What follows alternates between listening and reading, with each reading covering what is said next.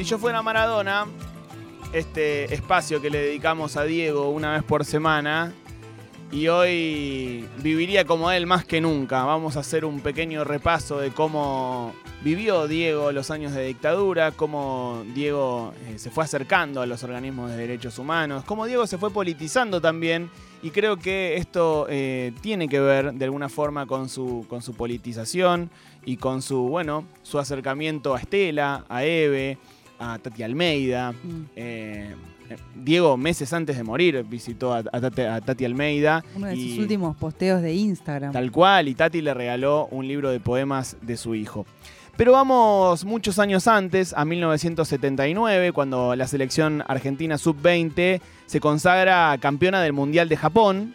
Y de- cuando vuelven a- al país, cuando vuelven a la Argentina, el plantel es recibido en casa de gobierno por Videla. Eh, Ahí eh, Diego se junta con Videla.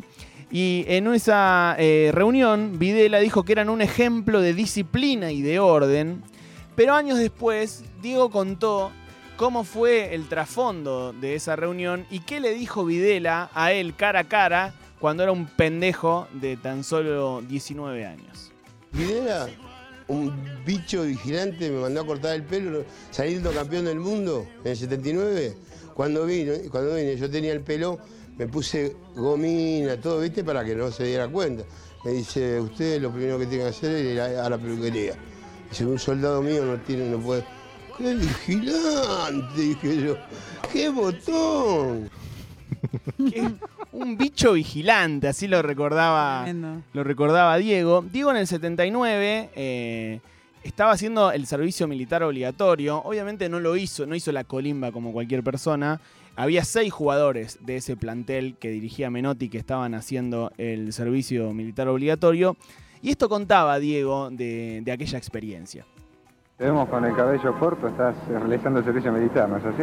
Sí, hace dos semanas que ya ingresé y estoy muy contento eh, porque me han tratado bien, pero siempre, o sea, tratando de cumplir eh, lo más que puedo. Pero me dan libertad como para venir a los entrenamientos y a la selección. Eso es muy importante. Gracias Maradona y te deseamos mucha suerte. No, gracias, hasta siempre. Ahí estaba Diego con el pelito cortado, justamente porque el bicho vigilante lo había mandado a cortar el pelo. Un año antes de, esa, de ese campeonato que ganó Diego con la selección sub-20, obviamente se jugó el Campeonato Mundial del 78 aquí en Argentina. Y Maradona se quedó afuera de la lista de convocados en una, bueno, de discusión histórica sobre Sí. si Menotti estuvo bien, quién fue el que dejó afuera a Diego, etc. Pero el punto es que también se habló mucho de cuál era la relación que tenía ese equipo, ese equipo en donde jugaban, bueno, Kempes, eh, Pasarela y bueno, tantos otros, Filiol. ¿Qué relación tenía ese equipo con, con, eh, la dictadura militar, no? Y esto opinaba Diego al respecto. Eh, había, había todo un murmullo sí general que algunos sabíamos algo, pero no, no es que podíamos hacer absoluta- abso- absolutamente nada. Se habló mucho de, de cómo esa, eh, ese mundial estuvo manchado eh, por la situación eh, de violación de derechos humanos que, que vivía el país. De hecho, se dijo eh, varios años después que Cruyff no había... eh, que, eh, Cruyff era quizás el mejor jugador del mundo en ese momento, Sí. de, de la selección de Holanda, no había venido a, a jugar el mundial eh, justamente por eso, ¿no? Como en una especie de, de signo de, de protesta. En 1994, Diego dio una nota, reivindicó a Cruyff por no haber venido a jugar el Mundial del 78. Que a mí me sorprende mucho cuando el flaco Cruyff no viene a jugar en el 78, ¿no? Porque decían que habían desaparecido en Buenos Aires. Decíamos, pero ¿por qué no viene a jugar? El fútbol que tiene que ver con, con los militares. Hoy, hoy estamos en el 94, yo aplaudo al flaco Cruyff, porque yo tampoco hoy iría a jugar al Salvador.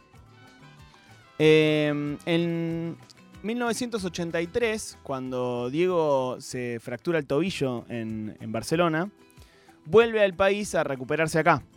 Y eh, el 10 de noviembre había eh, ganado Alfonsín hacía muy poquito.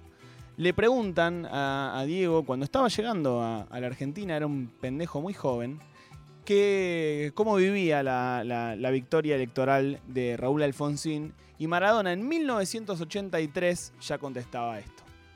A mí, a mí me gusta, como a todos los argentinos, la democracia y tener la posibilidad de, de elegir al presidente que uno quiere, que uno siente, es una ventaja muy grande. Entonces, eh, vaya mi felicitación a, a- a Raúl Alfonsín por el hecho de que ganó y ganó bien y bueno, ojalá que, ojalá que le dé a, a los argentinos todas las, todas las esperanzas y expectativas que, que tienen depositadas en él, ¿no? ¿Por qué no viniste a votar? Porque tenía el pie así de gordo. Porque tenía el pie así, Así de gordo. gordo. La década de los 90 con el menemismo, bueno, tuvo de particular el indulto, ¿no? A, a lo- a los, a los genocidas. Este, ya Maradona vivía en el país, eh, estamos hablando de, de mediados de los 90, quizás su, su faceta más mediática. Eh, y acá Diego cuenta algunas experiencias de, de- de cómo vivió él la dictadura, que a mí me sorprendió porque no sé si vieron la serie Sueño Bendito, esa serie de, de Amazon Prime. No, Sí. no la vi. Eh, hay una secuencia que en, en la serie en donde Diego está volviendo de jugar en Argentinos Juniors con Don Diego en el Bondi y los para la gorra eh, y bueno, lo- lo- los cachea, Diego medio que se pelea con un cana. Y yo me preguntaba si eso sería verdad o si lo habían inventado, si eso era eh, algo ficcional. Pero bueno, acá Diego cuenta una anécdota bastante parecida a la de, a la, de la serie. Ya estuvimos, ya estuvimos demasiado callados con, el- con los militares. Que no podíamos decir ni, ni, ni hola. Que te cortaban el pelo, que te llevaban en cana, que te bajaban de los colectivos. Eso también lo viví yo, porque yo vivo en Fiorito. A mí, a mí se ve, Madrid no puedo hablar. Sí, yo puedo hablar. A mí me bajaron 27 mil veces los militares en el puente de la Noria con mi viejo. Y no sabíamos si llegábamos a casa. Entonces, ¿por qué no vamos a hablar ahora? ¿Quién me lo, quién me lo prohíbe? mediados de los 90, ¿eh? Y digo, contando esto, también me parece aportando a la idea de cómo tam- la, la gente de los barrios pobres, de los barrios Sí. populares, sufría aún más este, esta persecución, ¿no? Eh, como sacando la, esta idea de que eran todos pibes de clase media, etcétera. Bueno, Diego eh, aportando a, a- a la idea de cómo en, en- en los barrios pobres eh, esa persecución era, era aún peor. Y me gusta un poco cómo insiste en algo muy de su identidad, que era su pelo, ¿no? Como Sí. esta cosa de, de- del pelo, como el corte de pelo, como algo prolijo, muy del milico. Eh, y ya dijo varias veces eso, como bueno. Bueno, che, también un, un rasgo de época, ¿no? Recordamos la revista Pelo. Sí, Eh, O sea, el pelo en los jóvenes era algo muy importante para todos. los raros y- peinados nuevos. que te agarran y que te cortaran el pelo, bueno, era, era importantísimo y eso no, no le escapaba ni a, ni a Diego. En 1995, después de cumplir la, la sanción de 15 meses por el doping positivo de- del Mundial 94, aquel me cortaron las piernas, vuelve Diego a jugar al fútbol argentino, se va a presentar con la camiseta de Boca y ya en el eh, 95 dice a quién le dedica esta vuelta y a quién no. No se los dedico, seguramente, a aquellos que nos dejan, aquellos que no dejan que, la Argentina crezca. Los buchones, eh, los caretas, a los que quieren una Argentina de, de, de- de Videla, de Galtieri, a esos que tienen, quieren la Argentina de, de- de- del cara de tortuga, a eso no se los dedico. Hay eh, un acontecimiento que es eh, muy característico de la vida de Diego, que es cuando él sale con un rifle de aire comprimido y le, le dispara a, a la prensa que tenía en la puerta de la casa. Voy a leer eh, una pequeña nota sobre esa anécdota porque es, es impresionante. Una anécdota de Diego que no sé si fue tan conocida. Habla mucho del Diego y su destino justiciero. Seguramente recordarán el episodio en una quinta en el conurbano cuando Diego corrió a perdigones a unos periodistas que querían tomar imágenes dentro de su casa. Uno de los baleados era un fotógrafo de perfil llamado Raúl Moleón. Hoy está detenido por haber sido parte de la AAA de Mar del Plata, como responsable del asesinato de la estudiante Silvia Filler en 1971. No. Una vez más, sin saberlo, el Diego y su justicia poética. Increíble, Terrible. impresionante, Es impresionante, ¿o ¿no? increíble. Pasaron los años, Diego se fue politizando cada vez más. En el medio, quizás la, contracul- la contracumbre de Noa Lalca, que podrá ser una columna en sí mismo. Mm. Pueden verla muy bien en el documental de Costurica. Pero en el año 2010 como técnico de la selección argentina, Diego respaldó públicamente la postulación de Abuelas de Plaza de Mayo para el Premio Nobel de la Paz. Y en el partido de despedida, antes de viajar a Sudáfrica, que Argentina jugó contra Canadá, los jugadores salieron a la cancha con una bandera que decía apoyamos a las abuelas de Plaza de Mayo para el Premio Nobel de la Paz. La selección argentina. Imagínense si ayer eh, el equipo de los campeones del mundo, un día antes del 24 de marzo, hubiese salido con una bandera eh, que dijera Memoria, verdad y justicia. memoria, verdad y justicia, nada más. Sí. Sin un mensaje partidario, nada, nada más. Memoria, verdad y justicia. Bueno, parece que solo Maradona podía lograr ese, ese tipo de cosas. Después, esa misma pancarta viajó a Sudáfrica, estuvo colgada durante los entrenamientos de la selección en el Mundial. Mm. Y Estela de Carlotto eh, se cruzó con Maradona en un entrenamiento y Diego contó esto. Mucha emoción estar con la señora de Carlotto. Seguro, seguro, una luchadora. Una luchadora. Todos tenemos que estar con ella. Y los que no quieren estar es porque se hacen los giles. Los que no quieren estar es porque se hacen los giles. Después de, de la muerte de Diego, eh, le preguntaron a Estela por ese encuentro y Estela eh, contó su parte.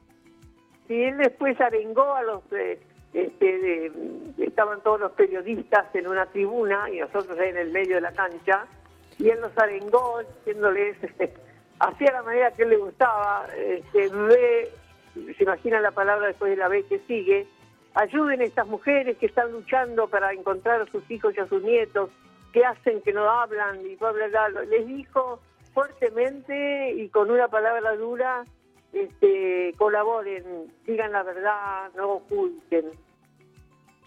Esa misma selección eh, encabezó la campaña para que la gente que tenía dudas sobre su identidad se acercara a abuelas. Y acá vamos a escuchar a Messi, a Leo Messi, en una campaña de abuelas de Plaza de Mayo, obviamente impulsado por Diego Maradona. Hace 10 mundiales que te estamos buscando. Hace 10 mundiales que te estamos buscando, decía. Digo como para entender el posteo de Abuela de Plaza de Mayo cuando murió Diego, que algunos boludos ahí, y boludas abuelas. le ponían no es por ahí abuelas. Bueno, quizás que sí era por ahí, ¿no? Quizás que Maradona la había visto un poco antes.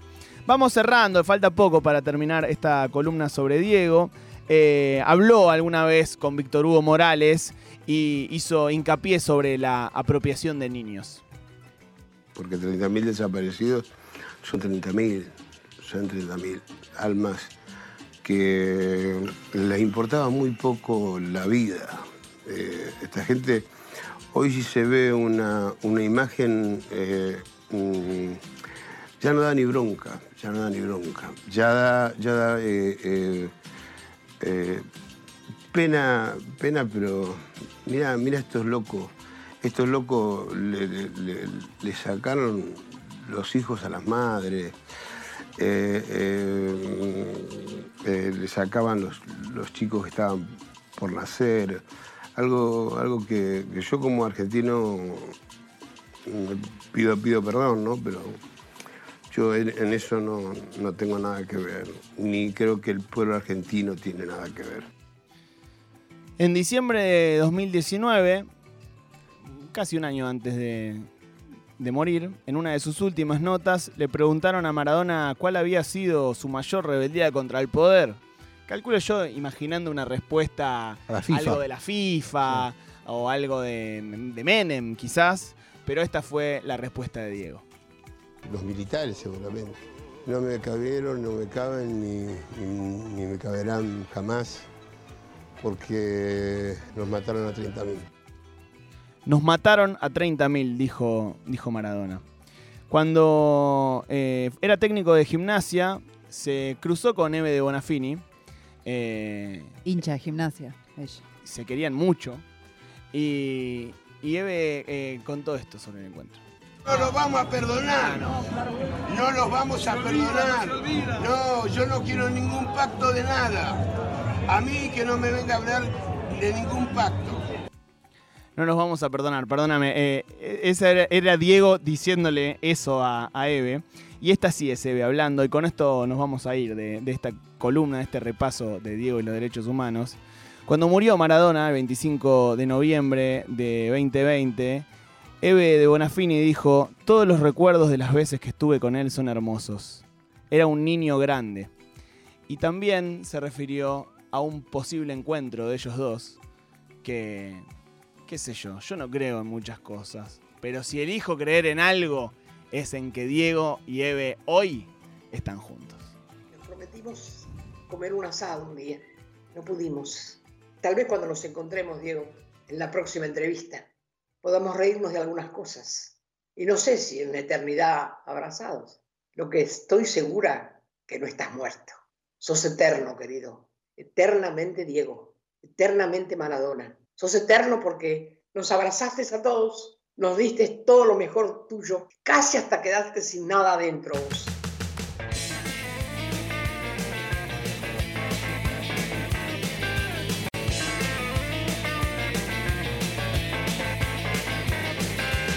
Cae del cielo brillante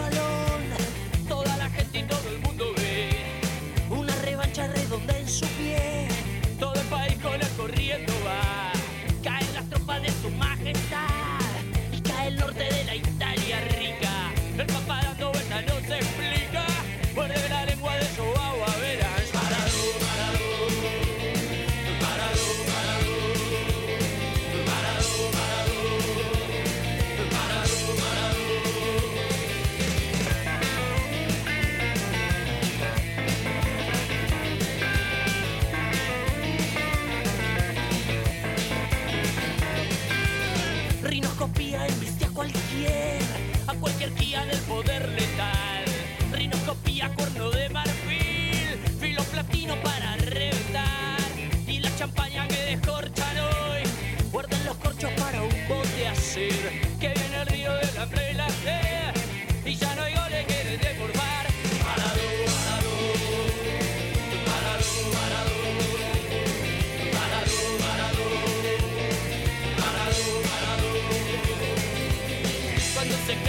pedazos las paredes